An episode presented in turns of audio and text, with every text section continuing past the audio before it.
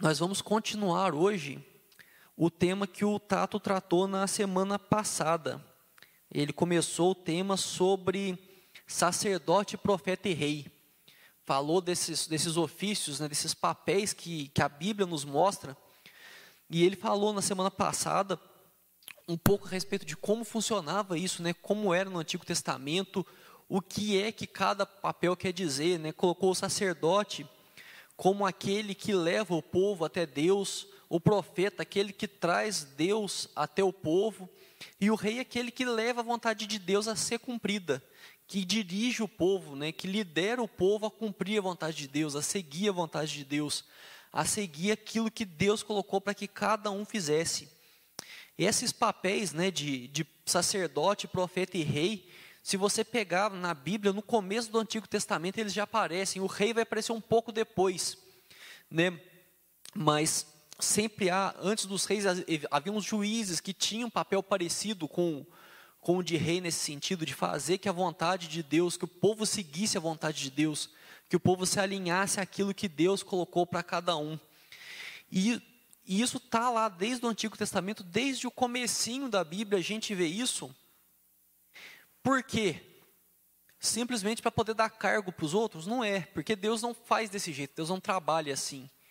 Existem esses ofícios porque eles pautam muito a forma como nós nos relacionamos com Deus e a forma como nós nos relacionamos com as outras pessoas e a forma como nós nos relacionamos com a criação. O Tato falando semana passada a questão da ecologia, de nós preocuparmos com o mundo, não porque está na moda, não porque é uma coisa bonitinha se fazer, mas porque Deus mandou lá atrás que nós cuidássemos do mundo. Na criação, quando Deus criou Adão e Eva, Ele deu a eles para cuidar da criação. Nós somos zeladores do mundo, por assim dizer, nós humanos. E se nós reconhecemos que foi Deus quem criou e Ele passou para nós essa atribuição, nós devemos entender que, que cabe a nós fazer com que o mundo, de preservar o mundo, de preservar o meio ambiente, de preservar a natureza, porque foi Deus quem fez. Isso não é nosso. Às vezes a gente trata né, a natureza, trata os recursos naturais como se fosse tudo nosso. Mas não é, tudo é emprestado por Deus. Deus criou o mundo e ao contrário do que muita gente pensa, Deus não criou o mundo para a gente, Deus criou o mundo para Ele, Deus criou o universo para Ele. Nós temos uma função de cuidar, uma função de, de mordomo. Né? Nós estamos aqui, nós fomos colocados para dominar na natureza, mas para cuidar. Ela não é nossa. Então nós devemos ter essa ideia, né? Quando se fala de ecologia, nós como cristãos devemos ter essa visão da ecologia de nós cuidando daquilo que Deus fez. Nós cuidarmos da natureza para que ela continue testificando, né, a glória de Deus. E hoje nós vamos continuar falando desses ofícios de sacerdote, de profeta e de rei e hoje a gente vai falar um pouco sobre como esses ofícios encontraram a perfeição em Jesus e como nós somos chamados a fazer igual. Porque quando fala, né, muitas vezes, quando a gente fala de sacerdote, de profeta, de rei, parece uma coisa assim que é reservado para alguns poucos escolhidos, né? Você, ah, não, porque ele é sacerdote, não sei o quê. Mas a gente vai ver que a gente é chamado a imitar Jesus nisso. A gente encontra a perfeição desses ofícios em Jesus, mas nós somos chamados a fazer igual. E é por isso que a gente está falando disso daqui, porque senão seria só uma coisinha para a gente saber a mais, só uma coisinha para enriquecer o conhecimento. Mas não, isso é para a nossa vida. Isso deve mudar a nossa forma de viver. E a gente vendo ofício, os ofícios de Jesus, nós vamos passar por diversos textos hoje eu acabei não, não conseguindo, queria separar para projetar aqui, mas eu vou ler nos textos, eu vou dar um, um tempinho aí em cada um, para quem quiser acompanhar. Mas o primeiro a gente vai ver Jesus como profeta. E nós, o texto que nós vemos isso de uma forma bem clara, existem vários textos, não são, não é um único texto, mas é um que fica mais claro talvez, está em Hebreus 1 de 1 a 2. Hebreus 1 de 1 a 2. E diz assim a palavra de Deus: Havendo Deus outrora falado muitas vezes e de muitas maneiras aos pais pelos profetas, nestes últimos dias nos falou pelo Filho, a quem constituiu herdeiro de todas as coisas, pelo qual também fez o universo. Diz aqui: nestes últimos dias nos falou pelo Filho. Jesus revela a vontade de Deus. As palavras de Jesus nos revelam a vontade de Deus. E a gente vê Jesus como profeta nisso. E, a, e essa, esse ofício de profeta de Jesus é tão forte que mesmo outras religiões reconhecem Jesus como profeta. O islamismo reconhece Jesus como profeta. Então a ação dele como profeta é tão incontestável que mesmo aqueles que não são cristãos reconhecem que Jesus foi um profeta. E profeta foi como o Tato disse na semana passada, oh, muito obrigado. Às vezes a gente liga muita ideia do profeta aquela pessoa que prevê o futuro. Mas não é, o profeta é aquela pessoa que revela a vontade de Deus, que revela a palavra de Deus, que traz a palavra de Deus. Por isso que a gente diz que quando uma pessoa está pregando, está dando um estudo, está dirigindo uma célula, ela está tendo uma atividade profética ali, porque ela está transmitindo a palavra de Deus. E Jesus pregava. Se você pega nos evangelhos, você vai ver que Jesus proferiu sermões. Jesus falava da vontade de Deus, ele pegava e falava dos mandamentos, ele dava interpretações, ele interpretava aquilo que já havia sido revelado. Quando a pessoa pega e vai falar dos mandamentos, qual mandamento é mais importante, ele resume os mandamentos em dois, e na verdade acaba ampliando aquilo, que ele fala de amar a Deus sobre todas as coisas e amar o próximo como a si mesmo, ele está ampliando na verdade, porque ele não está falando simplesmente de condutas que nós devemos fazer, faça isso, não faça aquilo, mas como nosso coração deve estar em relação a isso. E isso é Jesus sendo profeta. Quando Jesus falava às multidões lá no Sermão do Monte, falava das bem-aventuranças, quem são os bem-aventurados, ele está dizendo como Deus enxerga o mundo, ele está trazendo uma palavra de Deus ali. Então Jesus foi profeta. E muitas vezes a gente liga muito, né? Se tem algumas Bíblias, não sei a Bíblia de vocês, mas eu tenho certeza que alguém aqui tem uma Bíblia que lá quando tem as palavras que Jesus diz, está numa cor diferente, normalmente em vermelho. Que a gente se apega muito à ideia de Jesus como profeta, porque é o próprio Deus revelando a sua vontade, porque Jesus é Deus. A gente vê os profetas ali do Antigo Testamento, pegava Deus, inspirava, eles falavam, eles diziam, né, assim diz o Senhor, e falava aquele monte de coisa. Mas era uma pessoa dizendo que Deus tinha dito. Quando Jesus abre a boca, é o próprio Deus dizendo aquilo tudo. E é por isso que nos encanta tanto esse ofício de profeta de Jesus, porque é o próprio Deus falando. E nós cremos que a Bíblia é inspirada, que a Bíblia é a palavra de Deus. Então, assim, em questão de, de peso, de importância, não faz diferença o que Jesus disse e o que, por exemplo, Paulo escreveu, ele tendo sido inspirado, porque em última instância é Deus quem disse tudo aquilo. Tudo é profecia. Mas quando é Jesus, a coisa já fica, a gente já toma um negócio assim, não, foi Jesus quem falou, né? Eu tinha uma Bíblia, essa minha aqui não é assim não. Uma Bíblia que eu tinha antes era desse jeito, que as palavras, os textos que Jesus mesmo tinha dito eram em vermelho.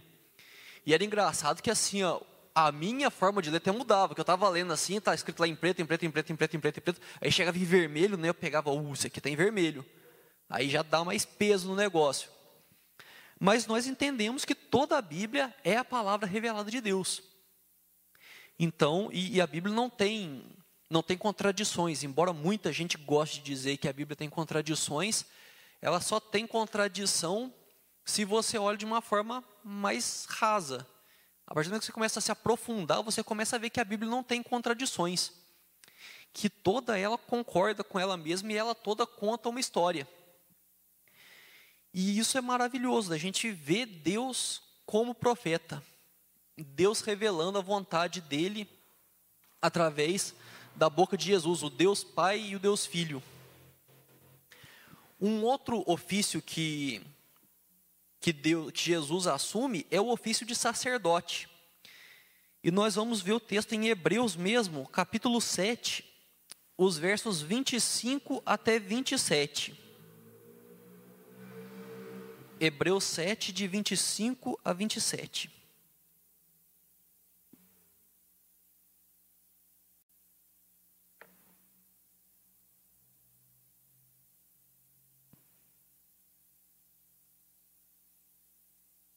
Hebreus 7, 25 a 17 diz assim: Por isso também pode salvar totalmente os que por ele se chegam a Deus, vivendo sempre para interceder por eles.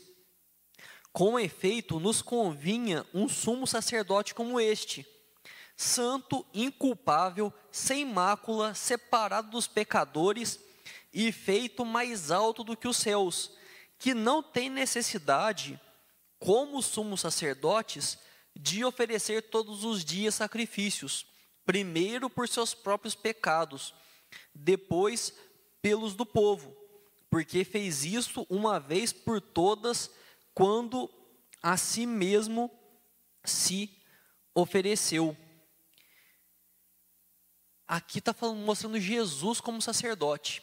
No Antigo Testamento, os sacerdotes eles cumpriam a lei ritual eles pegavam os animais, as coisas que eram levadas para sacrifício, e sacrificavam aquilo a Deus como um símbolo do que Jesus viria fazer. Aquele sacrifício seria o sacrifício que iria simbolizar o pagamento dos pecados. Era um símbolo porque eles apontavam para Jesus. Porque nenhum sacrifício era perfeito bastante. Aqui no texto mesmo fala dos sumos sacerdotes de antes, quando eles iam fazer um sacrifício, eles precisavam antes sacrificar por eles mesmos, porque eles mesmos não eram puros o bastante para fazer um sacrifício. Então, eles tinham que se purificar antes para depois purificar os outros. É igual um médico que vai fazer uma cirurgia, ele pega, lava a mão, faz todo o procedimento lá, para depois poder ir fazer a operação. Porque ele, por si só, ele não é limpo bastante, ele tem que se limpar antes para poder mexer. E aí ele coloca Jesus em, em contraste com isso, que Jesus não precisava fazer isso. Jesus não precisava se purificar antes, porque ele já era puro. Ele já tinha uma pureza que era dele. Ele já era santo, ele já era irrepreensível. Eu vou reler aqui que ele fala: um, um sumo sacerdote como este, santo, inculpável, sem mácula, separado dos pecadores e feito mais alto do que os céus. Esse é o sacerdote perfeito. Nós vimos o profeta perfeito agora mesmo, Jesus, e agora estamos vendo aqui o sacerdote perfeito. Aquele sacerdote que não precisa que nada seja sacrificado por ele. E ele não só sacrifica, como ele sacrifica a si mesmo que Jesus entregou na cruz. Ele não precisou pegar algo para sacrificar. Ele sacrificou a ele mesmo. O sacrifício perfeito era o próprio sumo sacerdote se sacrificando. Mas a função do sacerdote não era simplesmente sacrificar. Se você vê aqui no comecinho, que fala assim, por isso também pôde salvar totalmente os que por ele se chegam a Deus, vivendo sempre para interceder por eles.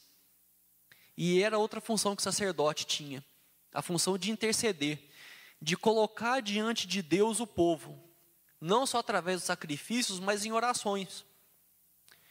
Quando a gente fala de interceder, a gente muitas vezes liga muito a oração, mas é a ideia de alguma pessoa falando para uma a favor de outra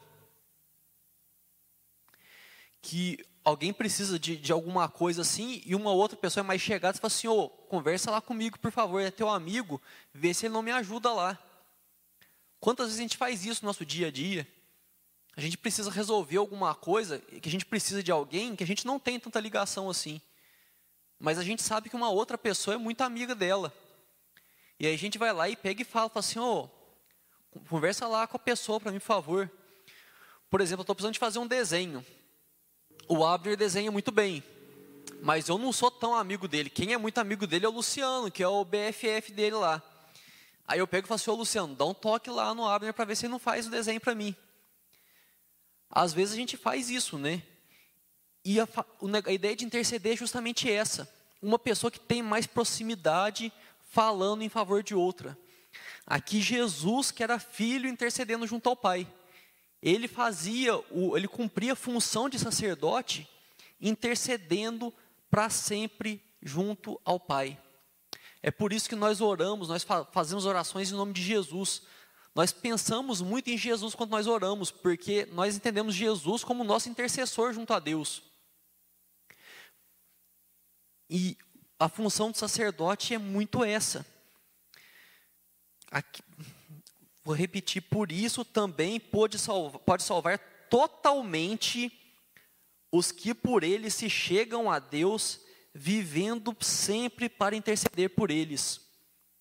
Jesus atua como sacerdote, intercedendo ao Pai por nós. Quando nós oramos e Ele leva as nossas súplicas a Deus. E, e esse para sempre é muito, é muito bonito, porque não é simplesmente porque Jesus foi para o céu que ele pode interceder. Não é porque ele pegou, ah, ele intercedia enquanto ele estava na terra, quando ele estava cumprindo o ministério daqui na terra dele. Aí ele intercedia, que os apóstolos, os amigos dele lá estavam junto com ele, ia, falava com ele, falava ao pai, aí depois, não, fala para sempre. Ele intercede para sempre. Para sempre. E para sempre é muito tempo. Para sempre é muito tempo.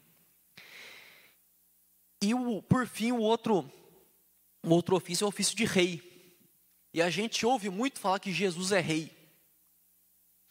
Jesus é rei, ah, porque Jesus é rei, Cristo rei. Mas o que é que isso quer dizer? O que é que isso representa de verdade, o fato de Jesus ser rei? E aí nós vamos para Isaías 9, versículos 6 e 7.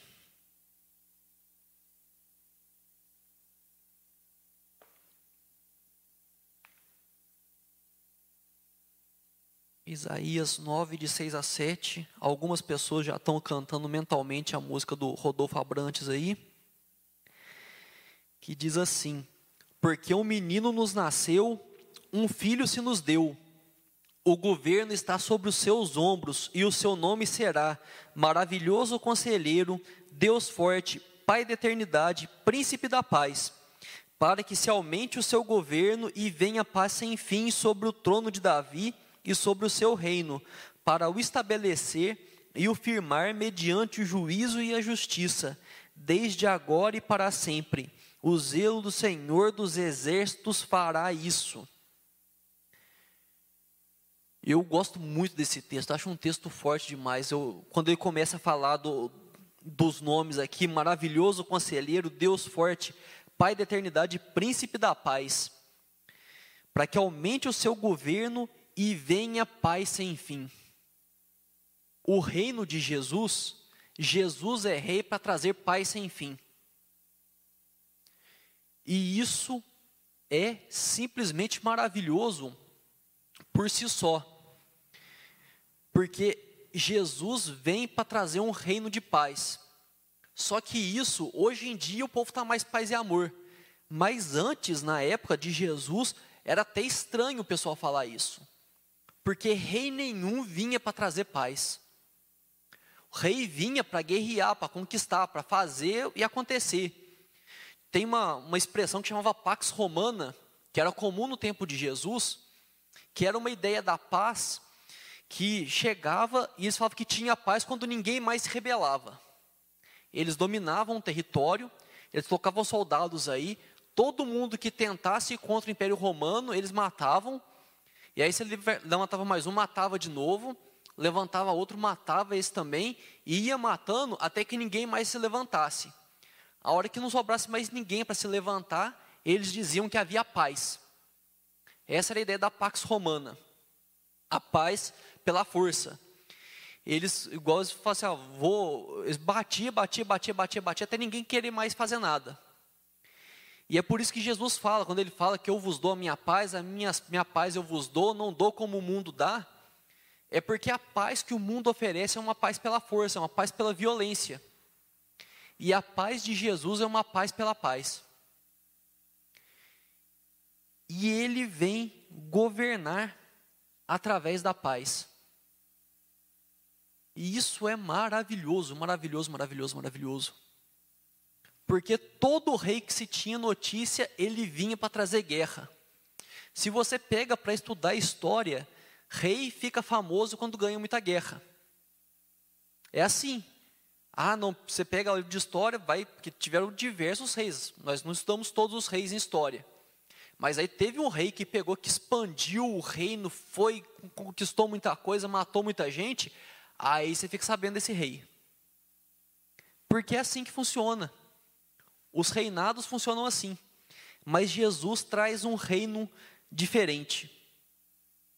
Ele reina pela paz. E aí tem uma frase que eu trouxe aqui de um, de um teólogo chamado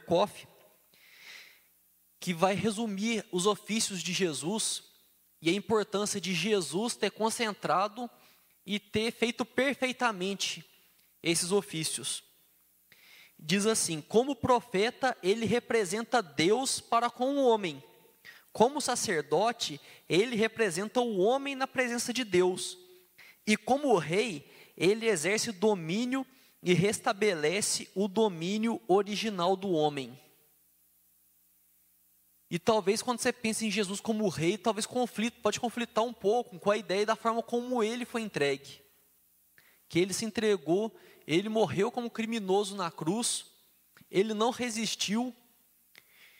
E você pensar nisso, na ideia de governo, às vezes fica muito estranho, mas a gente precisa de lembrar que a história não acaba aí.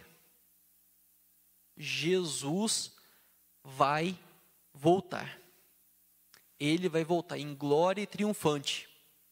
E aí sim ele vai manifestar todo o poder dele. Vai manifestar tudo aquilo que ele pode fazer.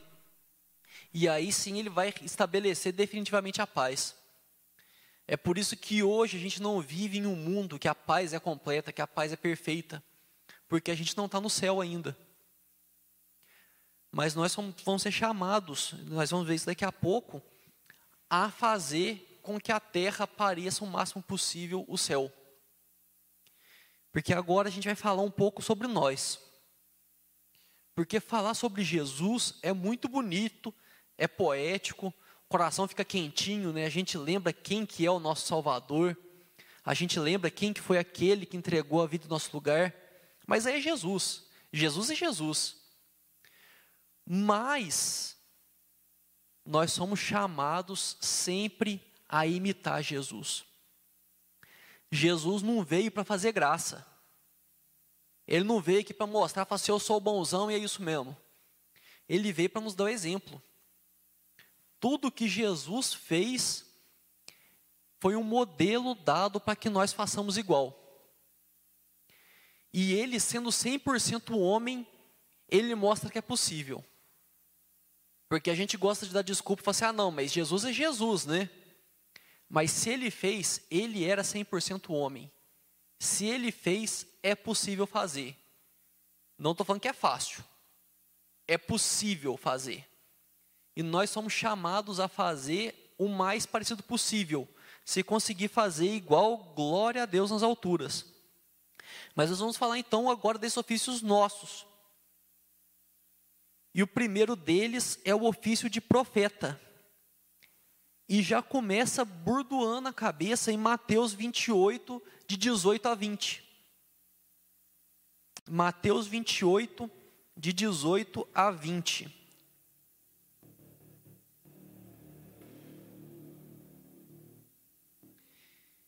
Diz assim: Jesus, aproximando-se, falou-lhes, dizendo: Toda autoridade me foi dada no céu e na terra. Ide, portanto, fazei discípulos de todas as nações, batizando-os em nome do Pai e do Filho e do Espírito Santo, ensinando-os a guardar todas as coisas que vos tenho ordenado. E eis que estou convosco todos os dias até a consumação do século.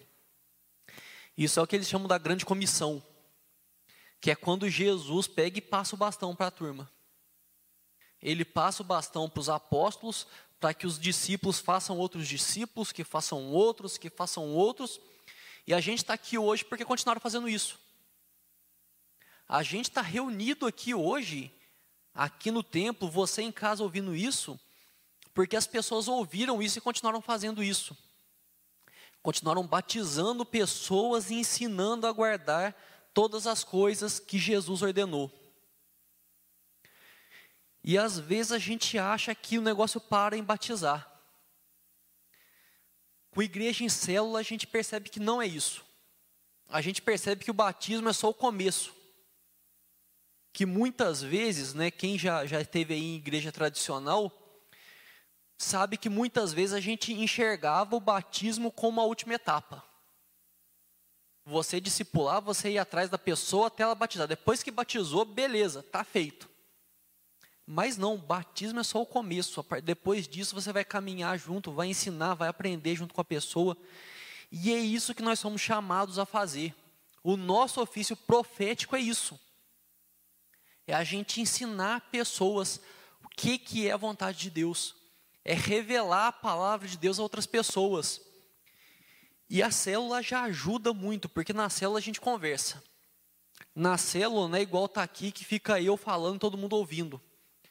Na célula, todo mundo tem a oportunidade de edificar a vida do outro, tem a oportunidade de levar a palavra de Deus para o outro. E isso já ajuda muito.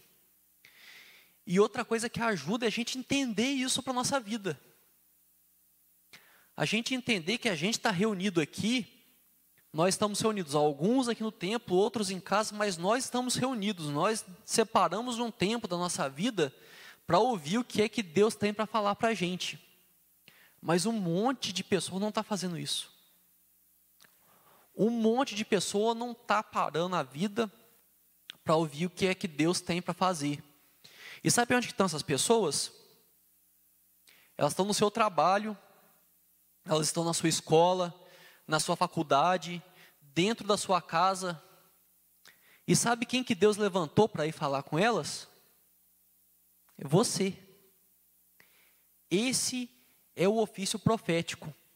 É você saber que você está sendo chamado, você é levantado por Deus para falar da vontade dele, do plano dele, da palavra dele para outras pessoas.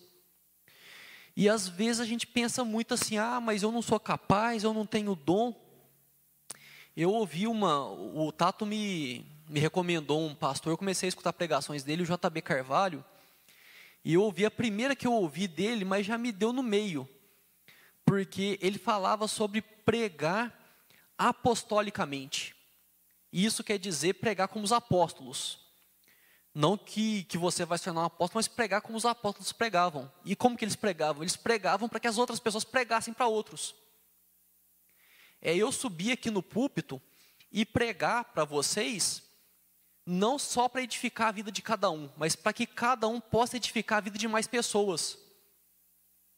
A, a Elda dias para trás estava dando testemunho lá na, na célula de que ela ouviu o negócio de convidar a pessoa para ir ao lugar, convidar Deus para ir ao lugar que você está.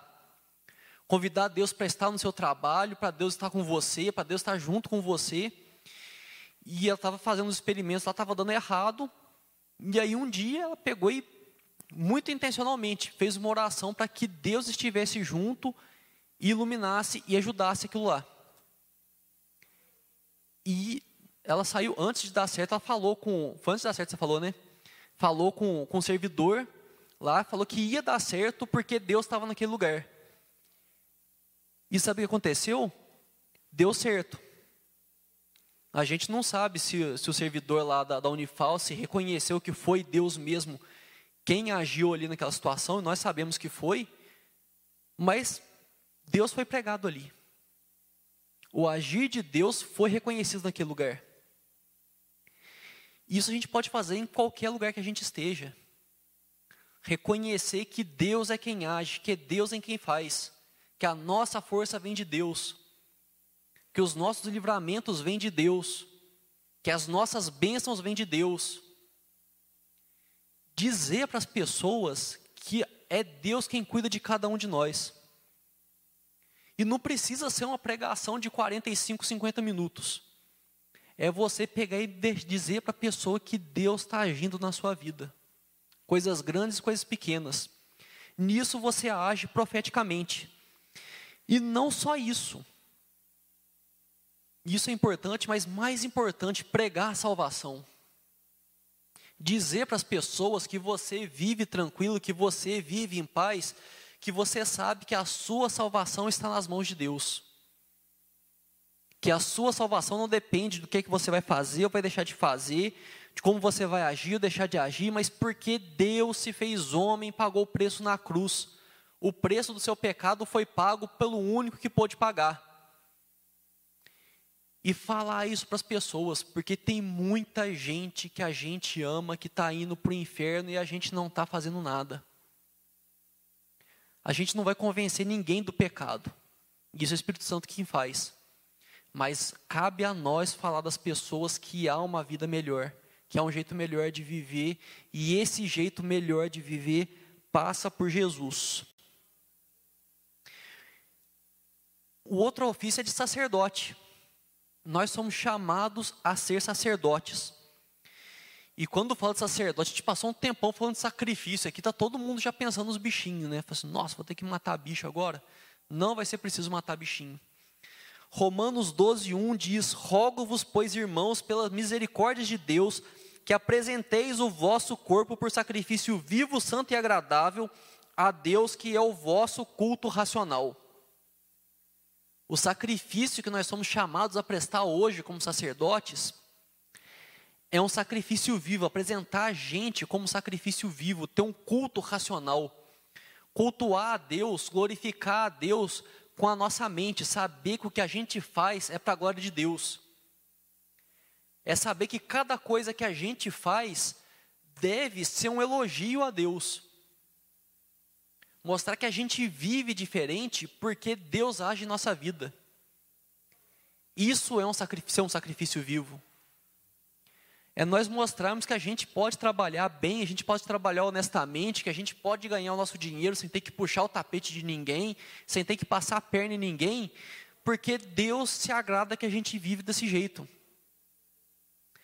Que a gente pode ter oportunidade de fazer coisas erradas que vão dar algum tipo de lucro, mas nós preferimos não fazer. Que nós somos tentados a fazer coisas que desagradam a Deus e nós não fazemos, não porque é proibido, mas porque nós entendemos que fazer a vontade de Deus é o melhor. E nós exercemos também a função de sacerdote quando nós intercedemos. E aí 1 Timóteo 2,1 diz assim: Antes de tudo, pois, exorto que se use a prática de súplicas, orações, intercessões, ações de graças em favor de todos os homens. Nós somos chamados a orar pelas pessoas. E isso às vezes a gente arruma um monte de desculpa para não fazer. Às vezes é difícil a gente orar para a gente mesmo, né? Colocar a nossa própria vida diante de Deus a gente acha difícil.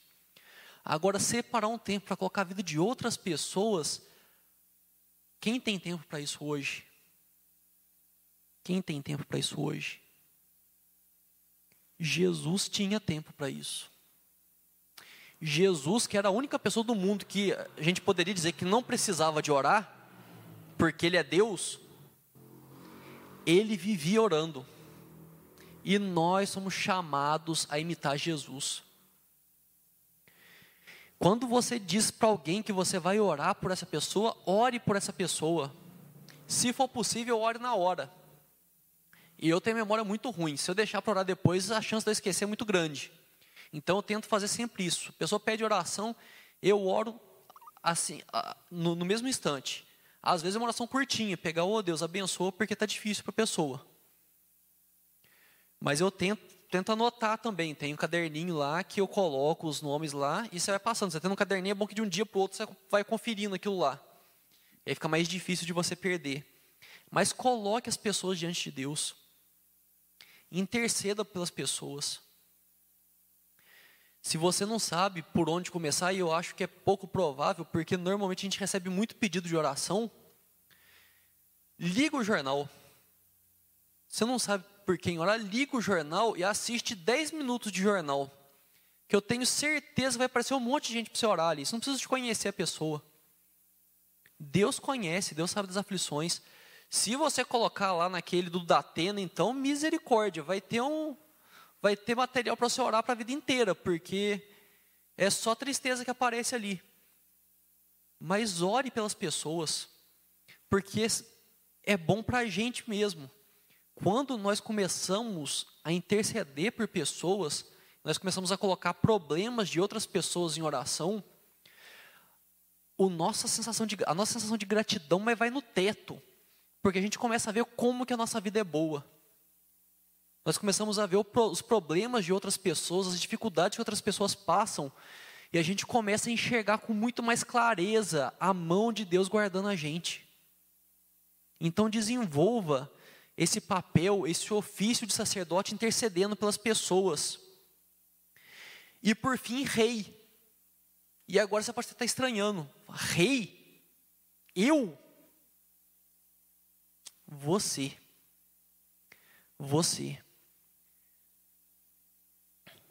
Colossenses 3, de 22 a 25, diz assim: Servos, obedecei em tudo ao vosso Senhor segundo a carne, não servindo sob vigilância, visando tão somente agradar homens, mas em singeleza de coração, temendo ao Senhor.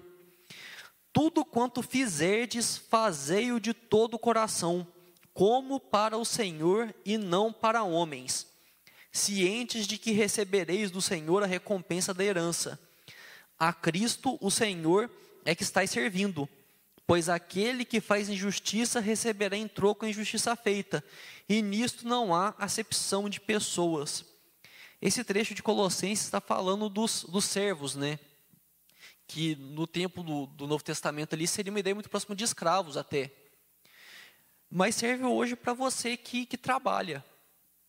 Né? Você, quando você trabalha, ah, meu chefe é muito chato. Você não está fazendo pelo seu chefe. Faça como se fosse para Jesus. E aqui, esse texto ele vai trazer uma demonstração de como nós devemos viver de acordo com o que Jesus manda. Você no seu trabalho, você vai se comportar como Jesus espera que você comporte. Na sua escola, a mesma coisa no, na faculdade também. E isso aqui no, no trabalho é você fazer o trabalho bem feito, não é porque o patrão está no teu cangote olhando, é porque é coisa certa a se fazer. É porque o seu trabalho foi uma bênção que Deus deu para você levar o seu sustento para sua casa. E você reconhece a Deus naquilo, você reconhece a provisão de Deus e você manifesta a sua gratidão a Deus fazendo aquilo de uma forma bem feita. É na escola, você não colar, não é porque a professora está olhando, mas é porque você está sendo testado ali. E você deve ser honesto com aquilo que você está sendo testado. É você agir em cada coisa visando honrar a Deus. E não só nos seus atos, mas você observar e fazer com que a vontade de Deus seja feita naquele lugar. Se você tem um colega que é desonesto, se você tem um patrão que é desonesto, é você, lógico que assim, tem que sempre ter um bom senso nisso, mas com amor e, e colocar, falar assim, olha, isso não é certo de se fazer. Porque às vezes, em ambiente de escola, isso acontece demais.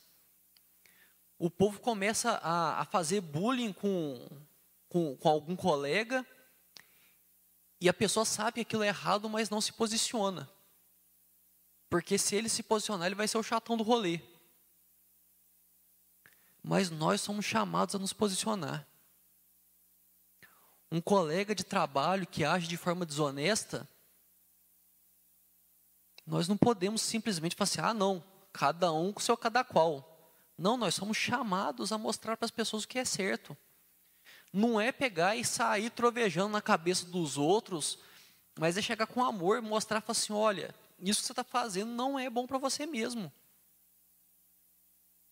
Deus espera, tem coisas maiores. Permita que Deus haja na sua vida. E a gente é chamado a promover o reino de paz como Jesus fez. Aonde a gente for, nós somos chamados a levar a paz. Você já pensou nisso? Você já pensou em ser um agente pacificador onde quer que você esteja? Seja onde você mora, seja aonde você trabalha, aonde você estuda, você pegar e sair de casa e falar assim: eu vou levar paz para esse lugar. Você chegar em casa e você falar assim: eu vou trazer paz para esse lugar. Você fazer com que Jesus reine. Jesus vai reinar através de você. E é por isso que esse, a gente pode dizer que tem ofício de rei, não porque a gente é rei, mas porque Jesus reina através de nós. É aquela é aquela ilustração aquela, aquela fala, que fala do do, do embaixador, de ser embaixador de Cristo. O embaixador ele faz isso, ele leva o, o reino até algum lugar. Nós somos chamados a reinar em nome de Cristo aonde a gente esteja. A autoridade, a honra e a glória são de Jesus, mas somos nós os agentes disso. Somos nós quem vamos agir, porque as pessoas não vão conseguir enxergar Jesus sozinhas, elas vão ver Jesus através de nós. Mas para isso nós somos chamados a promover um reino de paz e um reino de justiça. E justiça é justiça no sentido amplo da coisa. É você ver uma pessoa que está sendo que está sendo injustiçada e você agir para que a justiça seja feita com ela. Não é ser justiceiro, porque a gente acha muito bonita a ideia de fazer justiça, de pegar, sair e dar uma coça em quem está fazendo errado. Mas cuidar daquele, da vítima, aí a gente não pensa na justiça para esse lado. Mas o reino de justiça de Cristo é nós irmos até a vítima e prestar socorro a ela. Que igual eu não, eu sou, sou meio por fora dessas coisas de, de artista, celebridade, mas parece que teve um cara um funkeiro que parece que bateu na mulher esse tempo atrás. E aí você vê um monte de gente falando que quer ir lá e dar uma coça no funkeiro. É funkeiro mesmo, né? Oi? Willis. A canta forró. Ah, é o cara do forró do Ceará. Aí todo mundo fala que quer ir lá e bater no cara, porque ele bateu na mulher.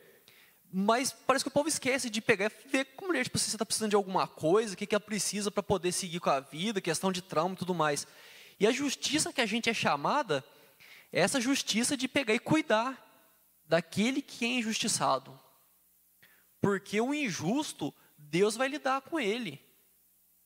A justiça que vai ser feita, a justiça de, de vingança, ela é com Deus, a gente não tem nada com isso, isso não cabe a nós.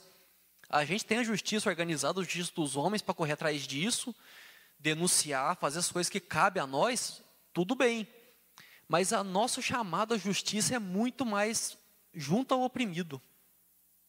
E muitas vezes nós, para isso a gente não, a gente fecha os olhos. Porque não tem glamour. Você ir dar uma coça no funk, no funkeiro no forrozeiro lá, aí, muito obrigado pela ajuda, aliás, não agradeci, mas aí que aí é bonito, né? Porque a pessoa sai todo, toda pavoneando ali porque fez a justiça. Ah, não, porque comigo não tem dessa. Agora não. O nosso chamado à justiça é amparar um injustiçado. A forma como nós mais agimos com justiça, a forma como nós mais permitimos que Cristo reine através de nós, é indo amparar um injustiçado. E eu queria concluir convidando você, convidando não, desafiando na verdade você a assumir esses papéis na sua vida. Que você possa viver a sua vida sabendo que você é sacerdote que você é profeta e que você é rei através de Jesus. Que nós temos o exemplo máximo ali, o exemplo perfeito a se seguir, que é Jesus Cristo. E ele nos chamou a fazer igual. E eu quero desafiar você a se colocar dessa forma, a se posicionar na sua vida do dia a dia, nos seus relacionamentos, a se posicionar como profeta, a se posicionar como sacerdote e a se posicionar como rei, sabendo que toda autoridade, todo poder vem de Cristo. Vamos levantar para orar mais uma vez? Senhor Deus, Pai, muito obrigado, Senhor, por outra oportunidade de conhecer mais de Ti, de conhecer mais da Sua palavra, de saber mais o que o Senhor espera de cada um de nós, Senhor Deus. Eu quero colocar diante de Ti cada pessoa aqui, Senhor Deus, que acatou esse desafio, Pai, que se sentiu desafiado e decidiu se posicionar a exercer os papéis, Senhor Deus, os ofícios que o Senhor nos deixou de profeta, de sacerdote, de rei, Pai. Nós queremos fazer tudo isso para a honra e para a glória do Teu santo nome. Queremos fazer isso, Senhor Deus, na força e na Sua autoridade, Pai. Queremos fazer não para que nós possamos ser glorificados de forma alguma, mas que o Senhor seja glorificado. Nós queremos sim promover um reino de paz, promover o reino de justiça em Seu nome, Senhor Deus, e em que em cada ação, Pai, o Senhor seja reconhecido e que isso possa reverter em salvação, Senhor Deus. Que pessoas reconheçam que há um Rei Supremo, que o Senhor reina, Pai. Que as nossas ações são o Senhor agindo através de cada um. Queremos te pedir, Pai, que, que o a nossa atividade profética e sacerdocial, Senhor Deus, que reflitam a tua glória, que nós possamos nos espelhar no exemplo perfeito de Jesus, possamos agir, Senhor Deus, com autoridade no Espírito Santo, Pai, sabendo que todo o exemplo que nós precisamos foi dado. Tira de nós todo medo, toda insegurança, Pai, porque o Senhor já disse que é isso que o Senhor espera de cada um de nós. A Sua palavra mostra que o Senhor quer que nós achamos dessa forma, Senhor Deus. Então nos ajuda, porque muitas vezes nós temos medo, nós temos insegurança, Pai. Então enche o nosso coração com o fogo do teu Santo Espírito, para que nós possamos, Pai, agir sim como sacerdotes, agir como profetas, Senhor Deus, possamos promover o seu reino de justiça, Pai. No nome santo de Jesus, esteja com cada um. O Senhor conhece a realidade de cada pessoa que está ouvindo essa palavra, sabe aonde a pessoa é mais chamada a agir em seu nome, se é na escola, no trabalho, na faculdade ou em casa, Senhor Deus o Senhor conhece, então reveste o teu Santo Espírito para que a sua autoridade possa ser reconhecida no agir de cada pessoa. Que as pessoas possam ver que no coração de cada um que há amor, Senhor Deus, que há um desejo genuíno, Pai, de levar o seu amor perfeito às pessoas. Que haja salvação, que haja mudança de vida, que haja libertação, Pai. No nome santo de Jesus, nós fazemos essa oração entregando as nossas vidas. Nós lemos aqui o texto em Romanos que fala de fazer de nós um sacrifício vivo. Nós nos colocamos no seu altar como sacrifício vivo, Senhor Deus. Nós queremos racionalmente prestar um culto a Ti, queremos que a nossa vida seja um tributo ao seu amor, à sua soberania, Senhor Deus, e que isso possa ser reconhecido por cada pessoa, Pai. Queremos que o Senhor nos leve em segurança aqui nessa noite e que essa palavra, Senhor Deus, não seja uma palavra só por um momento, mas que venha gerar transformação, não só a nós, mas a pessoas que nós convivemos, Senhor Deus, que elas possam ser impactadas por essa palavra, que a cada um aqui, Pai, como nós dissemos, seja um profeta, Senhor Deus, que cada um possa profetizar, Senhor Deus, em cada lugar que for, levar da Sua palavra, levar do Seu amor, levar do Seu poder, ó Pai, no nome santo de Jesus, que possamos testemunhar do Seu agir maravilhoso. Amém.